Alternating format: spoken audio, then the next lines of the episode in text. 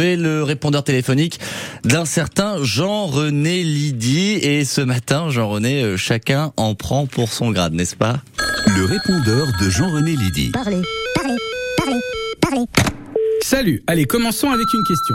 Bonjour, Vincent de la Baroche. Je voulais vous dire que j'habite juste à côté de la villa de Thierry Callot, un La animateur villa. de chez vous, là. Ouais. Eh ben, je peux vous dire qu'il a beau avoir une propriété de la superficie du stade de la Méno et une statue de bronze à son effigie dans le jardin, il n'empêche qu'il n'a toujours pas investi dans des haies pour masquer le vis-à-vis. Et en ce moment, le Thierry, il adore se bronzer le pipou à l'air, hein. Alors s'il pouvait arrêter, ce serait sympa. Euh, décidément, il est vraiment temps qu'on arrête ce répondeur quand même, hein, parce que là, le standing de France Bleu Alsace en prend un Je comprends mieux Lionel, le directeur des programmes, qui me dit Jean-René, euh, c'est bien de faire parler les auditeurs, mais t'as le droit de faire comme l'entrée du Crazy Harry Naked Macumba. Tu peux faire le tri en amont. Bon, alors pour vous répondre quand même, cher Vincent, euh, je vous dirais que le mieux, c'est de tourner le regard, hein, ou d'investir vous-même dans quelques haies. Connaissant vaguement Thierry, ça nécessite pas des plantations de 2 mètres de haut non plus. Hein. Allez, prochaine question. Bonjour Gloria de Strasbourg. L'autre jour, j'ai croisé Magali Fichter dans la rue. Ah et ben, ah. elle m'a même pas dit bonjour. Alors que j'écoute ses infos tous les jours, quoi.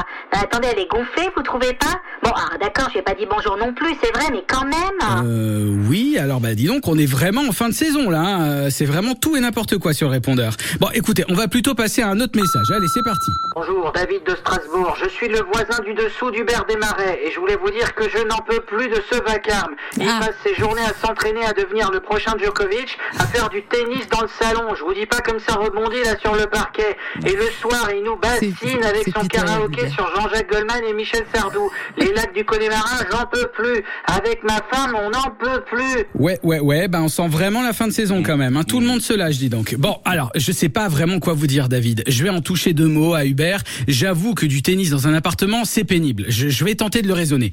Par contre, pour le karaoké, c'est plus compliqué. Vous savez, vous dites le soir, mais pour animer la matinale, le pauvre Hubert à 21h et pionce déjà. Hein. Je vous trouve un petit peu dur. C'est vrai. Et puis, vous savez, il est enthousiaste quand il chante. Il se murmure même qu'il meurt d'envie de chanter à la fin de ma chronique. Alors, vous savez quoi? Je vais me dépêcher de la clore de ce pas. Et je dis bravo Jean-René Lydie, vous êtes également devin. hein. Forcément qu'on écoute du Michel Sardou. On s'effonce, on y va, pas besoin de Beaujolais. Quand on a du Bourbon, Michel Sardou qui sera au Zénith de Strasbourg à la fin de l'année. Aïe aïe aïe, oh là là. du Connemara.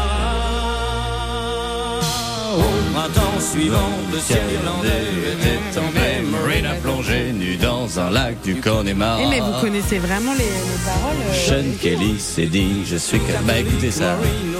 L'église organique de Limerick, Marine a dit oui. euh, je, je remarque juste un truc. Mais non, oui. allez-y, finissez, je Non, bah, après. c'est fini là. euh, Euh, non, je, je remarque euh, simplement que euh,